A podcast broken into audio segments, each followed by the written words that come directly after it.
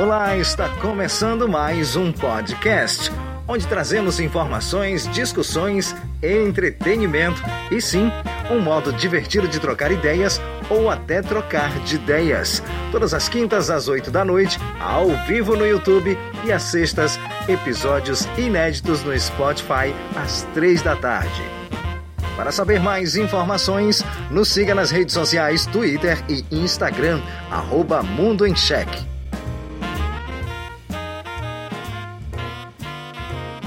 Chegamos, meus amigos, para mais um podcast, episódio do número 2. Eu sou o Paulinho Phelps e hoje traremos uma notícia quente, quentinha, da hora para esse super papo. Mas antes, claro, não poderíamos deixar de apresentar aquela tropa do Mundo em Cheque. Mais uma vez, os ícones da semana passada, Carlos Silva. Fala, Paulinho Phelps. Hoje, papo super bom. Estamos aqui para falar bem mal do Queiroz. E Robson Barros. Fala, galera do Mundo em Cheque. É isso aí. Hoje vamos falar sobre o Queiroz. Aonde é que tá o Queiroz, meu amigo? Aonde é que tá, hein? Vamos Onde é descobrir que essa tá, noite, né? hein? Onde é que tá, né? E semana passada anunciamos que teria mais um participante, só que por motivos pessoais ele não esteve presente. Então, senhoras e senhores, professor com formação em Química, Caio Alexandrino. Boa noite, meu povo. E aí, como é que vocês estão? Bom, galera, primeiramente um prazer estar aqui, tá ok? E vamos que vamos seguindo no assunto. E hoje vamos trazer algo que essa semana foi bastante falada, o caso do Fabrício Queiroz. Para entendermos melhor, eu trouxe uma matéria aqui e vou estar lendo para vocês para a gente entender e entrar nessa discussão. O policial militar aposentado Fabrício Queiroz, ex-assessor e ex-motorista do senador Flávio Bolsonaro, foi preso preventivamente na manhã desta quinta-feira, dia 18, em um imóvel de Frederic Wassef, advogado do senador em Atibaia, São Paulo. Queiroz ficou conhecido nacionalmente por ser suspeito de participação do escândalo das rachadinhas, apelo dado à prática de ficar com parte do salário dos servidores de um gabinete, na Assembleia Legislativa do Rio de Janeiro, que veio à tona em dezembro de 2018. Depois disso, pouco se soube sobre o seu paradeiro, até a sua prisão. Então, para começar, Queiroz deu algumas explicações sobre as movimentações estranhas e incompatíveis com seu salário e sua conta. Então, galera, para a gente começar essa discussão, me responda uma coisa: tem coerência a explicação que Queiroz deu sobre a sua movimentação bancária financeira? Para mim, coerência zero. Zero de coerência? Coerência zero. Para mim, coerência zero, Paulo. Quando o COAF fez o levantamento de pelo menos um ano de movimentação financeira do Queiroz, acha uma movimentação atípica de 1 milhão e 200 mil, mas quando você estende para quatro anos, deu quase 7 milhões de reais. Tem salários nessa ordem, nem na polícia, nem enquanto é, assessor parlamentar de Flávio Bolsonaro. Sim, sim. O que torna ainda mais incoerente é que durante esse período ele depositou 25 mil reais na conta da primeira-dama Michele Bolsonaro. E quando o Bolsonaro foi questionado a respeito desse valor depositado na conta da sua esposa, ele disse que teria sido empréstimos que ele teria feito a Queiroz. Ora, como é que um camarada movimenta quase 7 milhões na sua conta e quando ele precisa de 40 mil reais, ele vai tomar emprestado na mão de alguém? E olhe que ele mesmo disse que ele movimentava esses valores todos sem que o próprio Flávio Bolsonaro soubesse. Ou seja, ele poderia até ficar com esse dinheiro. Como é que o cara movimentou 7 milhões na conta, precisou tomar 40 mil reais emprestado É os de um juros, é terceiro? os Então, juros. é absolutamente incoerente é, é, essa explicação de Fabrício Queiroz. Se chama juros bancários. Entendeu? Aqueles juros invisíveis que aparecem na sua conta. Basicamente, esses são os possível. 7 milhões. É, é complicado essa situação, né, velho? Você é, da, você é da área de economia, você deve saber se isso é verdade. O nosso amigo Fabrício Queiroz, Nosso amigo E- Fabrício Queiroz. ele é nosso amigo, né?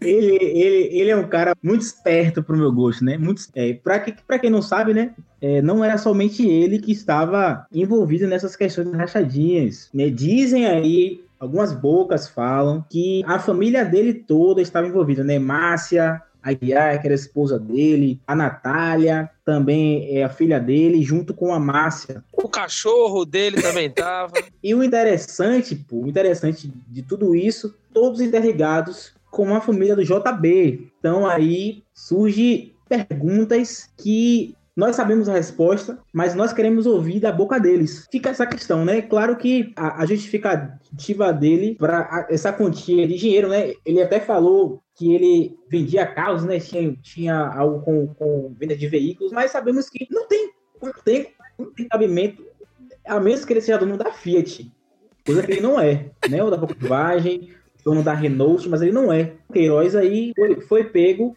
Robson, só dar um pitaco aqui. Se esse cara fosse vendedor de carro, tivesse ganhado esse dinheiro todo, era o maior vendedor de carro do mundo. Pois é, é, é, é exatamente, entendeu? Então aí a, a, sua justificativa, ela não foi e não é uma justificativa boa, que dê base para o que ele está falando. É porque assim, até um guri de 7 anos já aprendeu a mentir mais bonito que Fab, Fabrício Queiroz. Ó, oh, o JB, ele tava, JB Jair Bolsonaro estava em live, um dia desse aí, ele havia dito que o Queiroz estava é, no hospital, né, fazendo um tratamento de câncer. E o engraçado é que o hospital que ele estava, segundo o presidente, emitiu, como, emitiu uma nota, comunicou que o Queiroz só apareceu lá três vezes. E essas três vezes que ele apareceu não foi para o tratamento de câncer. Então, é. mais que... uma vez, foi Queiroz foi pego aí na boca da botija. É, será que não foi porque ele já sentiu que ia dar BO para ele? A gente tem que estar tá vendo isso. Na realidade, é, é, eles querem chegar a um, uma etapa da mentira que não adianta mais. A galera já tá ligada, todo mundo já tá ligado. As pessoas só perguntam para ter mais prova. Rapaz, eu vou tentar ser o, o, o, mais imparcial possível, né? Porque a gente não, não vou, vou tentar não emitir nenhum juízo de valor, mas é diante de tanta repercussão e de tanta contradição, né? Como Robson falou aí, puxando sim, o gancho do que Robson falou, sim. o próprio presidente, quando começa uma live, ele já começa tentando é, causar uma, uma defesa para Queiroz, não, uma justificativa e tal. Então, assim, o problema é que quando o Bolsonaro começou a, a live, ele comentou o seguinte: ah, não, Queiroz estava lá porque ele precisava ficar perto do hospital. E o hospital mais próximo de lá era, segundo a reportagem, se eu não me engano, 60 ou 90 quilômetros de distância. Então, veja bem, o advogado que fala que não sabia que o que Queiroz estava na casa dele. Aí fala, não, Queiroz estava aqui há mais de um ano. Que tipo de, de cara é esse? Ele, ele, por acaso, é do MST, é? E, invade a casa do cara, chega lá e fica morando lá, sem o cara saber? O cara... É tem, a possibilidade, tem a possibilidade dele ter chegado lá de drone. Tá ok, ô? pois é. Assim... Então, assim, a justificativa para tudo isso é que, como, como foi falado aí, acho que foi Paulinho que comentou, é, na verdade o pessoal já pegou ele com a boca na botija várias vezes. Então a ideia é fazer ah, o seguinte, já, fazer já. ele se engarguelar cada vez mais. Então você é. vai apertando ele, vai pressionando ele, vai fazendo ele ficar controverso e tal, várias vezes, acabou, pronto. Aí vai chegar um ponto que ele vai se apertar tanto que ele vai acabar soltando mais coisas ainda. Então a ideia do jornalismo é esse daí. Você quer ver uma coisa? É, agora, agora, agora só que tem um lance aí, né? Hoje à tarde, é, um dos pedidos de Flávio Bolsonaro para que toda essa questão que envolve o nome dele com as rachadinhas porque o caso Queiroz está diretamente envolvido com Flávio Bolsonaro, é, agora à tarde, por dois votos a um, o caso de Flávio Bolsonaro passou para uma instância especial, porque na época em que houve as rachadinhas, ele era deputado estadual, e há o entendimento, portanto, que na época ele teria foro especial. Embora o STF também já fechou questão de que uma vez que acabou o mandato, não teria mais esse foro especial. Mas ainda assim, três juízes hoje entenderam que o caso deve sair das mãos do juiz é, Itabaiana e agora vai para um desembargador que ainda não se sabe quem é, não foi feito o sorteio ainda. Agora é a gente torcer para que não seja um bolsonarista. Ainda bem que os três também votaram que tudo que foi decidido até aqui não vai ser jogado fora, nada das investigações. Mas infelizmente o processo agora aí muda de juiz e a gente não sabe que juiz é que vai receber esse processo para dar continuidade. Eu estou falando do Flávio Bolsonaro porque a gente sabe que o Fabrício Queiroz é a ponta do iceberg, porque o iceberg mesmo é o Flávio Bolsonaro. Entendi, entendi. Justamente. É, Caio... lá pro Tribunal da Justiça, né, Carlão? Entendi. Deixa eu fazer um adendo aqui que o Carlão falou rapidinho. É, para quem não sabe, pessoal, a rachadinha funciona basicamente assim. Queiroz é como se fosse um gestor, certo? Ele ficava ali na, na, no intermediário, então ele fala assim, ó, você quer um emprego? O cara vai falar, quero. Então vai fazer o seguinte, é, o salário é de mil reais, você não precisa comparecer, você vai pegar seus mil reais e vai me dar é, 300 ou 700, tanto faz. Então tem uns 70, 30%, aí tem um jogo marcado entre eles aí, entendeu? Então a pessoa trabalha, não vai ou até às vezes até vai, pega parte do dinheiro e devolve.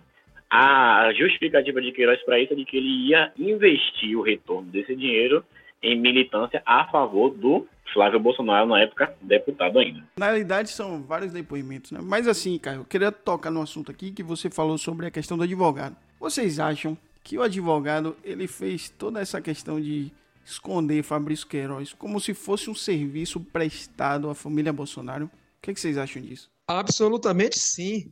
Claro. Qual era o interesse de Frederico Assef em guardar, esconder, camuflar, seja lá o nome que ele quiser dar, a Fabrício Queiroz. Talvez se... ele estava envolvido também em alguma coisa, não diretamente que seja simplesmente não, com as, diretamente não, com as rachadinhas, com as rachadinhas, o Frederico e o Acef, ele não tem nada a ver, exceto o fato dele estar camuflando Queiroz. Então, quem tinha interesse em Fabrício Queiroz para que ele não desse depoimento, não fizesse declarações que comprometesse, era o clã Bolsonaro. Então, o Frederico Wassef, quando ele dá guarida a esse camarada aí, ele está pensando em beneficiar, sim, claro, a família de, de, de Bolsonaro, não tenho nenhuma dúvida. Né? Inclusive, quando ele disse que não conhece o Fabrício Queiroz, eu não acho que isso seja de todo mentira, não. Eu acho que ele conheceu o Fabrício Queiroz depois, no processo. Antes, talvez ele não conhecesse mesmo, não. Não existia razão para ele conhecer. Agora, depois do processo, ele passa a conhecer. Então, guardar o cara na casa dele é sim para beneficiar a família de Flávio Bolsonaro, Jair Bolsonaro, Tchutchuca Bolsonaro, todo mundo. virou, virou inquilino. Esse cara. É. Vou trazer então mais uma pergunta aqui. Já que vocês falam tanto da família Bolsonaro, da clã Bolsonaro, só me diz uma coisa. Já que vocês estão direcionando então a, a questão da, da família Bolsonaro, ne, nesse envolvimento aí esteve o deputado do PT, aquele André Ceciliano, cujos funcionários do gabinete teve movimentação de 49 milhões na conta. Então por que os holofotes apontados para Flávio Bolsonaro não seria apenas perseguição com o cara? Tem uma justificativa boa para isso. Na Diga verdade, é assim, é, quem é que está em vogue agora no, no cenário político? É a família Bolsonaro. Sim, quem é que veio com o discurso anticorrupção, com o discurso antipetista, com o discurso é, contrário a tudo que o PT fazia? A família Bolsonaro. Na realidade, então, não é a família Bolsonaro, foi Bolsonaro. Não foi é isso, a família mas, assim, Bolsonaro. Se o Ciro, a gente não, mas se o Ciro a gente tem que faz fazer uma besteira, o, o, a justificativa para isso. Mas se o Ciro faz besteira, não quer dizer que o presidente tem que pagar por isso. Entendeu? Se seu filho uhum. faz besteira, você não pode ser o pai responsável por isso. O não adianta ele não, que não vai rolar. uh, presta o discurso, galera, de Bolsonaro era o quê? Anticorrupção. Então, assim, a gente não está tentando isentar as outras pessoas que estão acima dele. Obviamente, a gente está falando de uma movimentação sim, aqui sim. atípica, mas a gente tem André Siciliano, a gente tem Eleomar Coelho, do PSOL, então assim, a gente tem pessoas acima dele, porém, quem é que está em, em, foco agora no poder? A família Bolsonaro, que é a família anticorrupção, que é aquela galera que, como o, Flávio, o próprio Flávio fazia, chorava segurando a bandeira, ah, meu pai, é porque o PT, então, assim, é, é, é, Carlão falou uma coisa aí sobre foro privilegiado. Então, em 2017, Eduardo Bolsonaro postou: Ah, Lula está querendo fugir usando foro privilegiado. Carlos Bolsonaro também, Lula está querendo fugir. É, Flávio também, Lula está querendo fugir usando foro. Então, hoje eles estão fazendo aquilo que eles denunciavam, entendeu? Então, quem está em foco hoje é responsável, sim, para fazer com que o seu discurso é, de anticorrupção, anti tudo, se reverta contra ele, caso haja, obviamente, um... É, e, e vou acrescentar aqui o seguinte, por que que hoje a coisa está muito voltada para Flávio Bolsonaro? Uma questão muito simples. Todos os outros parlamentares que foram denunciados também pelo COAF com movimentações atípicas, eles não fizeram nada para impedir qualquer tipo de investigação. Eles estão aí, o COAF está é, fazendo investigação, está passando nome para Ministério Público, seja lá quem for, e tá todo mundo de boa, beleza. O único que o presidente da República mudou diretor do COAF, trocou o nome do COAF, pintou o diabo com o COAF para defender foi Flávio Bolsonaro, que entrou na justiça dez vezes tentando de alguma forma reverter o processo, não investigar Fabrício Queiroz, foi Flávio Bolsonaro. A questão é que todos os outros foram denunciados por movimentação atípica, mas eles não ficaram se bulindo, não. Eles deixaram, ah, investigue, beleza, mas Flávio Bolsonaro não. Flávio Bolsonaro foi o que se movimentou de todas as formas para que a, a, a investigação não era nem contra ele diretamente, contra o seu motorista, não prosperasse. Ou seja, às vezes, um tubarão passa embaixo do seu barco quietinho, beleza. Aí vem uma tainha fazendo uma presepada retada. Qual é o que, que você vai ver? É a tainha que está se batendo. Então, de todos esses deputados denunciados aí, quem está se batendo, fazendo presepada, movimentando presidente da República, seja lá quem for, é Flávio Bolsonaro. Tranquilo. Né? Eu, eu, o cara do PT tá lá, quer investigar, investigue. Problema Beleza. seu. Assim, não, não, eu ainda continuo concordando com esse diálogo de vocês, mas eu ainda não concordo em culpar o presidente perante isso, até porque o filho de Lula fez várias besteiras e eu não achava com, é, correto culpar Lula por causa disso. Então, quem está sendo culpado Paulo, nisso aí é Flávio Bolsonaro e não Bolsonaro. Não, Paulinho, veja só. O, o cheque de 25 mil que Fabrício Queiroz depositou na conta de Michele Bolsonaro. Michele Bolsonaro é mulher de quem? Pô, Não, então, então, então, veja só. É claro que Bolsonaro é, está entrelaçado nessa história. 25 mil na conta da mulher dele, que ele usou como justificativa. Eu emprestei. Então não tem para onde correr. Por isso que é, ele está ele tá envolvido. E outra coisa. E além de tudo isso aí, ele, foi ele que trocou nome de, de COAF, trocou diretor de COAF, foi o presidente da República. Como é que ele não está envolvido? Ele está envolvido, sim ele está de alguma forma tentando fazer alguma obstrução. Eu não ausento a culpa de Flávio Bolsonaro, mas eu acho que ele, por ele estar no erro, ele tentou jogar para a família e está prejudicando a família por causa disso. Entendeu? Porque se ele tentasse fazer isso não trazendo para a família dele, não estaria Michele Bolsonaro sendo culpado e talvez Bolsonaro não, estaria tão preocupado com isso. O problema é que Bolsonaro está preocupado porque trouxe para a família dele. Se Flávio Bolsonaro faz a besteira e leva para ele, para o assessor dele e para outras pessoas e não para a família, estaria mais tranquilo Bolsonaro. De certa forma, mais tranquilo, porque o filho dele que estaria daqui a pouco respondendo. Porque a gente sabe que isso aí vai chegar no filho dele, Flávio Bolsonaro, e ele vai ser julgado. Porque é uma coligação. Oh. Isso a gente sabe desse final. Mas o problema oh. é que ele trouxe para a família dele. Dois fatos. Um fato curioso, né, de, do Flávio.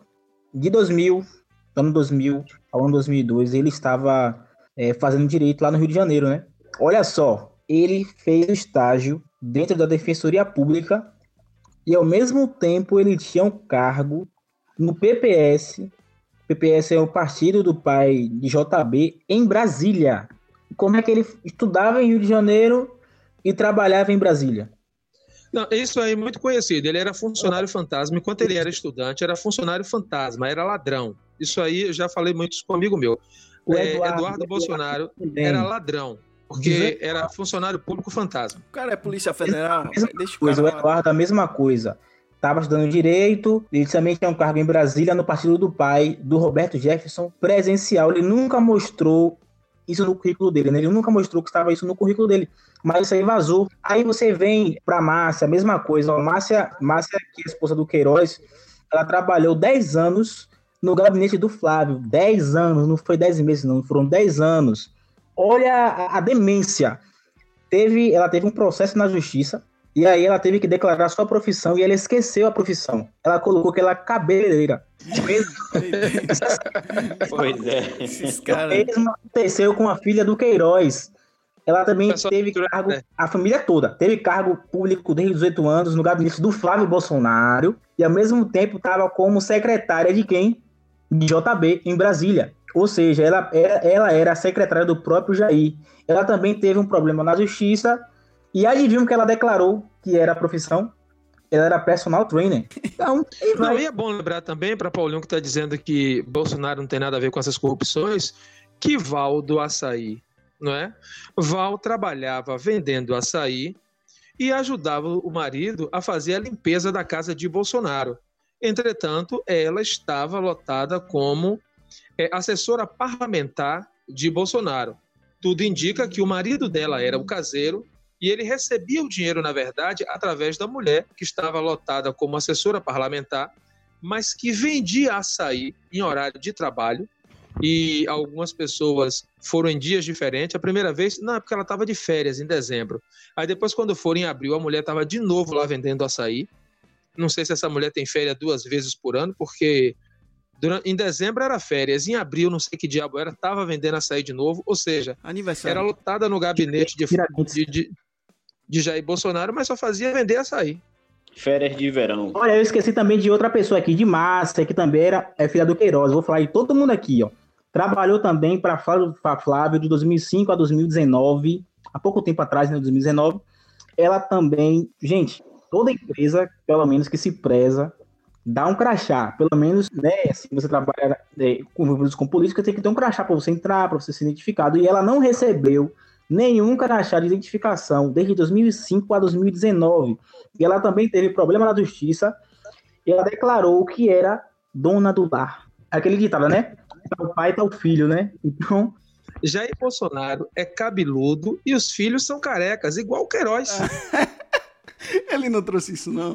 Ele não trouxe isso. Ele não trouxe isso. Não. Ele... Oh. Oh, rapidinho puxando o gancho aqui do que Carlão falou, que Paulinho falou. Realmente, a gente não vai ficar é, jogando para cima de Bolsonaro, do presidente, algo que o filho fez. Mas por que, que a gente acaba relacionando? Veja o seguinte, é, Flávio, ele, ele tem essa, essa amizade com Queiroz e o próprio Eduardo, o próprio Carlos, eles são é, submetidos a matérias nos jornais dizendo o seguinte, ah, o presidente só ouve os filhos, o presidente só dá ouvido aos filhos. Se os filhos entram em defesa entre eles, ah, vou defender Flávio, ah, vou defender Flávio, é, Carlos defender Flávio, Eduardo defender Flávio, e o pai ouve eles, inviável você dizer assim, ah, não tem nada a ver, não, que o filho cometeu, ele que pague, porque, é, veja bem, como o Robson falou, eles eram amigos de longas datas, né? Então, assim, para vocês terem uma ideia de como isso está entrelaçado, quem denunciou Queiroz foi a filha de Olavo de Carvalho, a filha, a filha que não gosta dele, não sei porquê, então ela tem os motivos dela lá para não gostar, não sei se é verdade ou mentira, então não vou entrar no, no mérito da questão. Mas assim, quem denunciou foi a filha de Olavo de Carvalho. Então perceba, a gente pode falar que tem alguém contra o presidente, que está querendo derrubar o presidente, beleza. A questão é o seguinte, quando o Flávio ele chega lá no banco da Alerj, se eu não me engano, e faz, sei lá, 48 depósitos de tantos mil. Por Dois mil. faz isso? Dois mil, né? Por que, que ele faz isso? Quando você faz um tipo de, de depósito desse, você não consegue identificar a origem do dinheiro. Ah, mas é porque era o limite máximo diário. Beleza, tudo bem, dá aquele miguezão, né? Mas a gente sabe que não consegue identificar a origem do dinheiro quando a gente coloca vários depósitos assim. Então, é um bom vendedor de panetone, ele, né? Um bom vendedor de chocolate. Um, esse rapaz é um Willy Wonka da, da indústria de chocolate. E assim, é, eu tô falando, cara, como um, um, bolsonarista que Robson me conheceu aí, eu tinha moletom, bandeira, eu ia pra passear. Eu fazia, Misericórdia. Tatuagem, tá, Menos tatuagem. É. Pintava a tatuagem, o resto é tudo verdade. Então, assim, cara, eu tô um pouco desiludido com isso, porque o, o, o discurso deles era anticorrupção, era anti-PT. Então, eles cresceram, eles subiram batendo nisso. Entendeu? O PT, eu não estou aqui isentando o PT dos crimes, não, tá bom? Mas assim, o PT foi o degrau para a família Bolsonaro, estou falando da família toda. E Bolsonaro já tinha esse, esse, essas ideias de, ah, eu vou colocar um familiar, um amigo aqui, um amigo ali para poder trabalhar no meu gabinete e tal. Já era dele isso daí. Já era dele, entendeu? Então, essas coisas assim não são ilegais, mas são imorais. Veja bem, quando ele, ele já fez várias coisas imorais, mas assim, não ilegais. Entendeu? Sim, Mas sim. Ah, a gente não pode reclamar muito, porque a gente já conhecia o cara, não dá para dizer que não conhecia. E, e, você falou, Caio, um negócio interessante, né? É, da, da perseguição que, que ocorre. Né? Os meios de comunicação, de televisão, né? É, querendo ou não, mete o pau nele, no presidente, né? Eu, na minha opinião, eu vejo assim, um, uma, uma perseguição a respeito dele, da imagem dele. Isso. E, e, isso aí afeta, né, causa aquela chamada, né, polarização. É, pessoal, nós enquanto eleitores, nós não podemos cair nessa armadilha da polarização PT Bolsonaro, tá? É, a gente precisa olhar a política com um olhar muito mais amplo. Nada de votar no PT porque não quer Bolsonaro, nem votar em Bolsonaro porque não quer o PT. Sim, porque sim. a gente não pode nortear o nosso voto apenas assim, eu vou votar nesse só para o outro não entrar, ou então eu vou votar no outro para esse de cá não voltar. Concordo. É muito pobre. É muito pobre votar no PT porque não quer Bolsonaro ou votar em Bolsonaro porque não quer o PT. Você pode até votar em Bolsonaro porque você vê razões para votar nele. Agora, porque não quer o PT, ou o contrário, votar no PT porque não quer Bolsonaro, é muito pobre isso. Tem que ver razões para se votar. Então, assim, é, vocês sabem, é, quer dizer, vocês não, Paulinho que me conhece é, de perto aqui, sabe que enquanto o Caio era Bolsonaro de toda forma, eu sou um anti-Bolsonaro é, absoluto. A gente Isso sabe, digo, a gente sabe. Já percebemos. É, é, é, porque veja só, é, se você for olhar aqui, durante a campanha de Bolsonaro, Bolsonaro ele não apresentou nenhuma proposta para a economia, nenhuma proposta para a educação, nenhuma proposta para o desenvolvimento de emprego. Bolsonaro não apresentou proposta para nada. A verdade é essa. Vocês não, não tem como você dizer assim, não, ele, ele apresentou essa proposta aqui.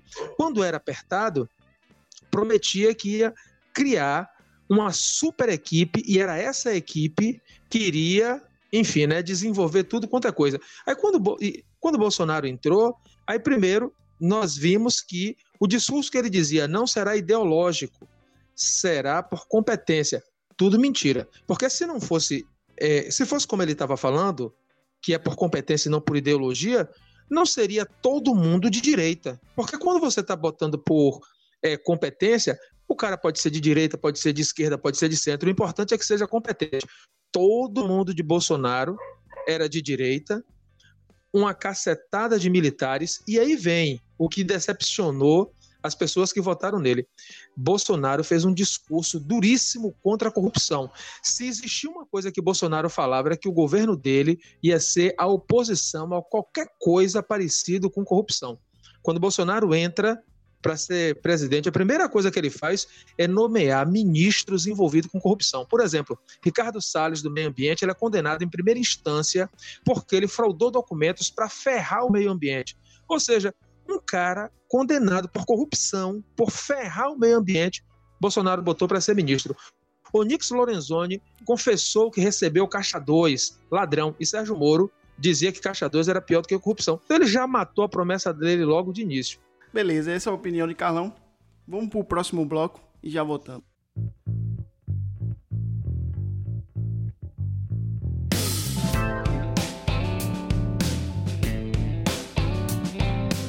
Para dar uma descontraída nesse momento, eu queria trazer para vocês um áudio do Diego Rox.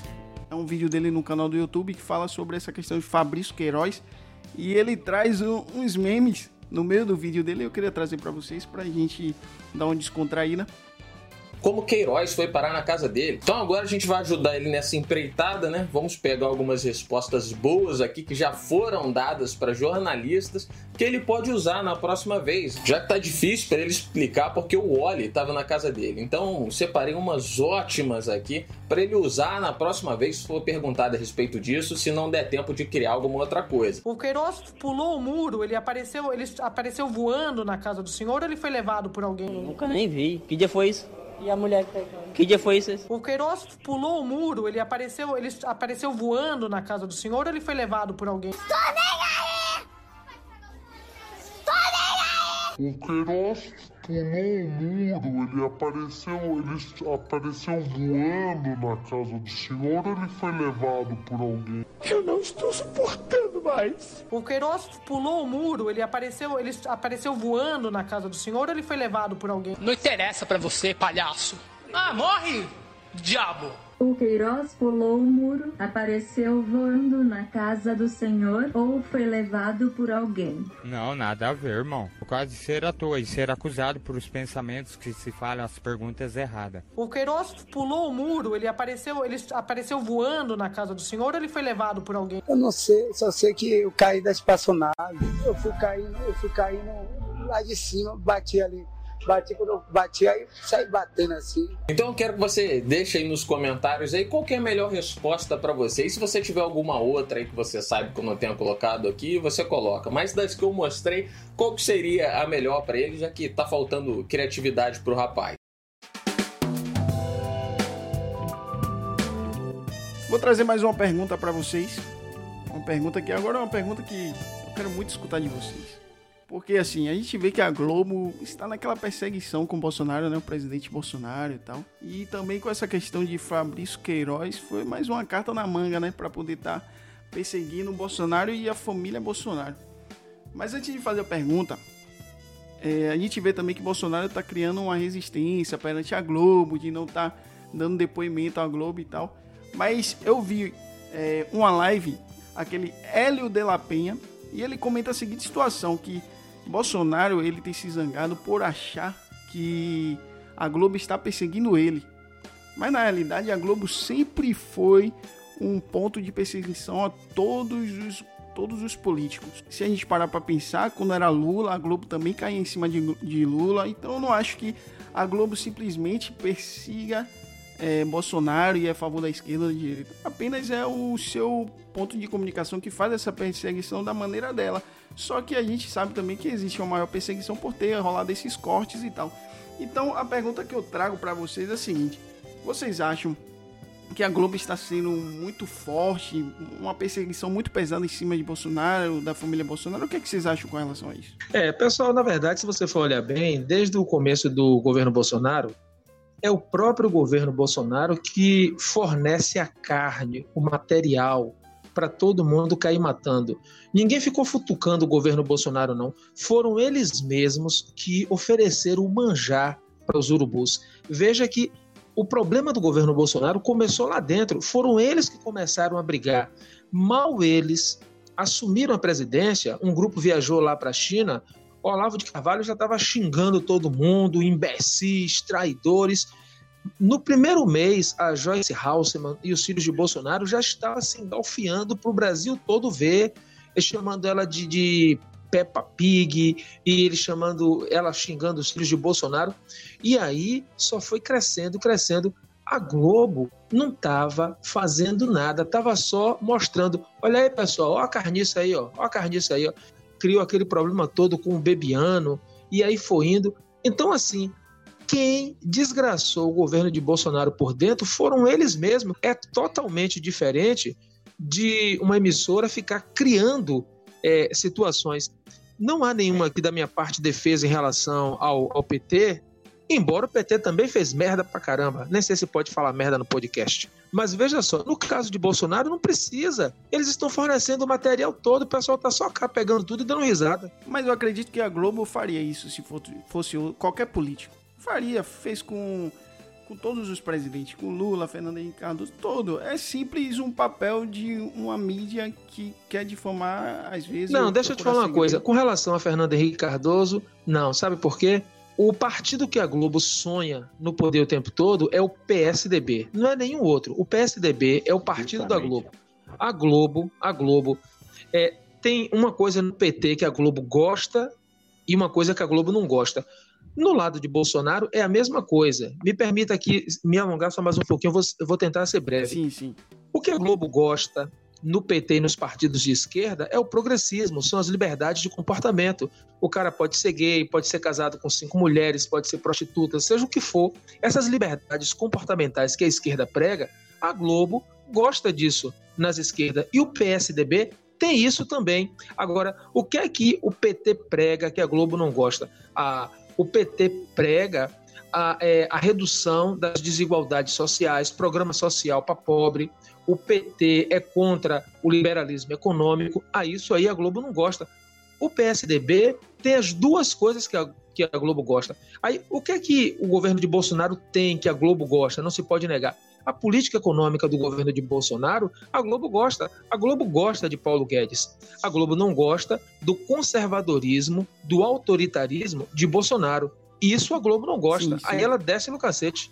Globo não, a Globo não tem nada contra a corrupção, tá? Essa questão aí da, da Rede Globo com o Bolsonaro é como o Paulinho falou. Eu não acho que se fosse que seria diferente com outro, com outro presidente, não. Até porque quando foi com Lula, com Dilma, eles desciam o cacete mesmo. Então, assim, tem aquele corte de verba na questão é, do dinheiro que é destinado para para o recurso audiovisual? Tem sim. Então, assim, tem uma certa rusga entre os editores, entre o editor-chefe e o Bolsonaro? Tem sim. Olha, o problema da Globo é, é mais antigo da Globo, de outras é, televisões. Começou desde a época do, do regime militar. Então, assim, quando a gente fala que a, a direita brasileira ela, ela, é totalmente esdrúxula e sem união, é porque, observe, você não vê quase nunca uma briga entre a esquerda. Você não vê a esquerda se degladiando quase nunca. Você vê raras vezes. na, nas redes sociais, na televisão. Você não vê porque a ideia de esquerda é coletivista. Então, desde a época lá do regime militar, quando eles não tinham aquele poder de, de se expressar, eles faziam o que? Se reuniam em guerrilhas, em grupos culturais, como o Gramsci falava. Tinha um, tinha um cara chamado Antônio Gramsci, da época do, do regime militar, ele era um, um filósofo de esquerda italiano, ele falava assim, é, tomem as escolas, mas não tomem os quartéis. Ou seja, então, deixe lá, não vai explodir quartel não, tome as escolas, vamos mudar a cultura, vamos é, nos reunir culturalmente falando. Então a esquerda ela é totalmente unida, é chamada de coletivismo. Então você não vê esse tipo de coisa na esquerda. A direita é uma catástrofe que só. Então a Globo, ela começou naquela época do regime militar com aquela coisa de censura e tal, depois do AI-5 e tal, aquela coisa. Então hoje em dia ela, ela, é, é, ela tem aquele medo dos militares, ela tem aquele receio quando você fala em militar. Você vê que os apresentadores da Globo, aquela Miriam Leitão, meu Deus do céu, ela, ela passou por um, pelo regime militar, ela bem o que foi que aconteceu com ela. Então o pessoal tem medo. Quando o Bolsonaro fala é, que vai usar o poder militar, não sei o que, alguma coisa do tipo, eles ficam com medo, realmente. Então, além da verba, além do, do medo do militar, além do, como o Carlão falou aí, do, da parte do conservadorismo que eles são contra. Eles são a favor da liberdade individual, mas não é a favor da liberdade econômica. Então, tudo isso tem um fator aí que culmina para que a Globo bata mais em Bolsonaro. E sim, como o Carlão falou, a própria Bolsonaro fornece material. O próprio governo, a própria direita fornece material para a Globo. O clã Bolsonaro tem um problema muito grande. O próprio Olavo de Carvalho, ele lançou essa ideia, né? Essa nova vertente, né? Bolsonarismo. Aí o, o cara, né? Respondendo a sua pergunta, mas eu vou falar desse Twitter que tem a ver. Ele escreveu um Twitter, né? O, o Olavo. Olha o que ele disse, ó. A escolha é clara: Bolsonaro ou crime organizado. Ponto. Não há terceira hipótese. Olha só o ponto em que se chegou é, o governo atual, né? Já virou já, digamos assim, uma nova ideologia. Antes era uma coisa, Agora é outra coisa abstrata, que não tem nem forma, que não tem nem, né? É tipo uma pintura abstrata, não tem nem forma, não tem nem nada. É só um desenho que ali que você pega com, com, com o seu pincel e sua tinta guache e as cores e, e mela aquela tela e forma um, um desenho sem forma nenhuma. E aí eles fazem a sua autodestruição. Primeiramente, se envolvem com, com políticos corruptos. Nomeou, é, vou dar um exemplo, né? Nomeou um cara que tinha um viés totalmente diferente do que ele do que ele pregava, né? Que foi o Aras, PGR. Agora viraram amigos de Rodrigo Maia. Antes você via, né? A picuinha tal, ele e Rodrigo Maia se degladiando no Twitter, aquele negócio todo. Aí hoje em dia você não vê mais isso, ó acabou. E o gado, é gado mesmo, parou, silenciou. E aí, se você hoje não passa pano para esse governo, né, para o bolsonarismo, de acordo com o Olavo de Carvalho, então você faz parte do crime organizado. Não tem uma terceira opção. Ou você é bolsonarista, ou você está no crime organizado. Essa afirmação de Olavo de Carvalho é tão certa, devemos dar tanta credibilidade quanto devemos dar ao fato de que ele acha que a Terra é plana, não é? Então, o cara que acredita que ele tem razão quando diz que a Terra é plana, vai dar razão também nessa imbecilidade que ele falou. Esse velho fumou muito cigarro e o juízo dele comeu. Que isso, veja que, que ve, veja que conclusão mais tosca. Ou você é bolsonarista ou você faz parte do, do crime, crime organizado. organizado. Ah, é. Exatamente. Ele acha que a Terra é plana, né? Então, o cara aqui concorda com ele, também concorda também com esse pensamento maluco aí. Não, não ninguém, ninguém aqui concorda. Se alguém concordar aqui, eu, eu, eu vou sair desse negócio aqui. ele, esse Olavo de Carvalho é uma comédia. Eu tava vendo os vídeos desse cara, mas eu não vou citar aqui porque eu não quero problema pro nosso podcast, alguns depoimentos dele. Mas a gente não poderia, lógico que terminar com uma pergunta vocês acham que todo esse problema, a gente até já falou isso no início, a gente já comentou tal, mas vocês acham que todo esse problema pode afetar o presidente Jair Bolsonaro? Jair Messias Bolsonaro? Olha, é... Paulinho, veja só, o presidente já está todo envolvido nesse problema. Não vai atingir, já atingiu. Então, é, como eu estava dizendo antes, o presidente, quando ele começou a governar, ele nomeou é, pessoas envolvidas com corrupção, né? É, agora aí ele está se aproximando do centrão. O general Augusto Heleno É, antes ficava dizendo que no Centrão, né, ele cantava musiquinha, se gritar, pega o Centrão, não fica um, meu irmão. Se referindo à música, se pegar, se gritar, pega ladrão, Você né? canta bem até. Agora, é, agora Bolsonaro se aproximou do Centrão. Inclusive, deu um cargo a um cara ligado a Valdemar da Costa Neto, que foi condenado no mensalão do PT. Tá dando cargo aí a pessoas ligadas a Roberto Jefferson, também condenado no mensalão. Ou seja, tudo quanto é gente que Bolsonaro denunciava, corrupção e piriri, pororó, Bolsonaro agora está se aproximando, está dando cargos. Então, o que não falta ao redor de Bolsonaro é corrupto. E, só para encerrar aqui, é bom lembrar que quando Bolsonaro mandou a mensagem para Sérgio Moro, e não há mais dúvida de que ele mandou a mesma mensagem, ele disse para Sérgio Moro: a PF está na cola de 10 a 12 deputados bolsonaristas. Eis aí mais um motivo para a troca. Ou seja, Bolsonaro está deixando claro que ele estava ali para fazer interferência na Polícia Federal, para atrapalhar investigações contra deputados que porventura estivessem cometendo corrupção. E para proteger a família. Rapidinho, eu preciso. E os coligados dele.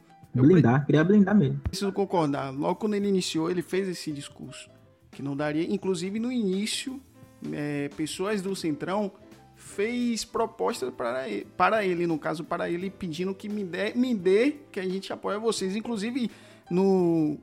Logo, acho que no meado aí de, sua, de seu mandato, houve essa discussão, houve essa briga, essa polêmica com o MBL, as pessoas viraram contra o MBL por causa.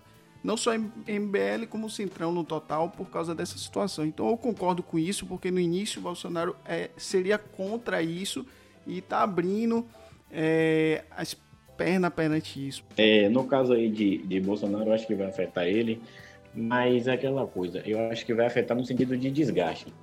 Entendeu? Porque Bolsonaro ele foi eleito, pessoal, não acho que ele foi eleito com 57 milhões de votos que, de pessoas que amavam ele, não. Então a gente tem que levar em consideração o pessoal que era antipetista, o pessoal que gostava do Moro, o pessoal que era a favor da Lava Jato, então, assim, a gente tem que imaginar isso, porque quando a gente fala assim, ah, hoje tem 57 milhões de eleitores, não tem mais. Eu creio, assim, é, é, um chute, tá? Que ele não tem nem, nem, nem metade disso mais. Por quê? O cara é, é, acaba tirando o Moro.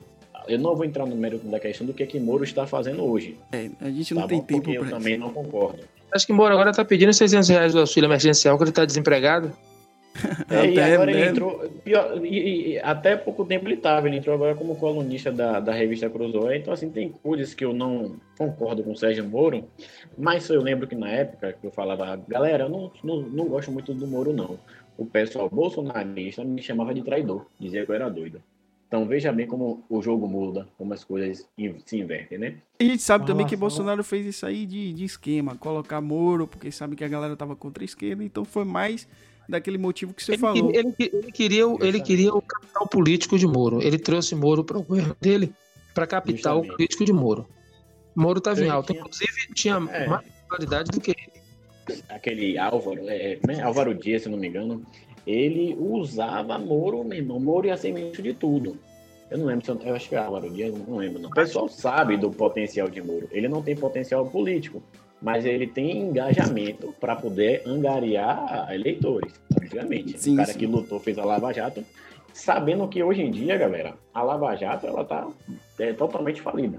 Praticamente falida, né? Você vê que o diretor aí, André Mendonça, ele trocou é, quase 80% dos diretores da Lava Jato. Você não ouve mais falar em Lava Jato quase.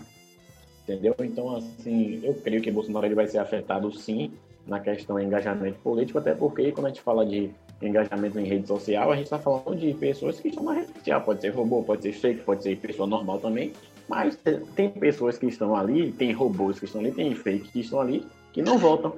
Entendeu? Então, E, e, e, é- Caio, me ele interrompeu só para dizer, e na próxima eleição ele não vai poder contar com as várias fake news que foram aplicadas, porque muitas pessoas votaram em Bolsonaro porque ficaram aterrorizadas com as fake news que, se é, que, que era pregado. Muitos evangélicos ignorantes aí votaram em Bolsonaro porque ele dizia que se o PT é, voltasse para o poder, as crianças iriam ser doutrinadas a se tornarem homossexuais, que o PT iria levar o kit gay para a escola. Então os evangélicos caíram nessa neura aí que o PT iria viadar o Brasil todo e Bolsonaro era a solução anti-viadagem. Eu vou mais além de você. Sabe qual é o problema? É, o PT, ele, ele criou aquela rusga. Então o brasileiro, ele tem uma rusga com o PT pelos escândalos de corrupção e tal. Tem sim, o brasileiro tem uma rusga com o PT. Então, qual é o problema do PT? Ele só tem um único representante. Quem é o representante do PT? Lula. Quem é o nome do PT? Lula. Entendeu? Então, assim, ah, nas eleições de 2022 a gente tem aí a lei da ficha limpa, não sei como é que vai ficar essa questão. Vamos lançar Lula de novo, vamos tentar lançar Lula. Eles, vão, eles só tem Lula. O PT só tem Lula. Então, se ele lança Lula e o lado de cá lança Bolsonaro, então vai ficar para sempre isso daí, porque Moro é uma alternativa, mas ele não tem esse, esse, essa atenuação política que Bolsonaro tem, que Lula tem. Então, a gente é, é mais do mesmo. É sempre mais do mesmo que a gente está vendo no Brasil. Moro vai ser só um Joaquim Barbosa. É, enquanto ele está no, no, no, judiciário, está com a popularidade alta. Joaquim Barbosa também tinha popularidade lá em cima. Depois que ele saiu, aí ele permitiu que lançasse o nome dele em uma pesquisa para presidente da República.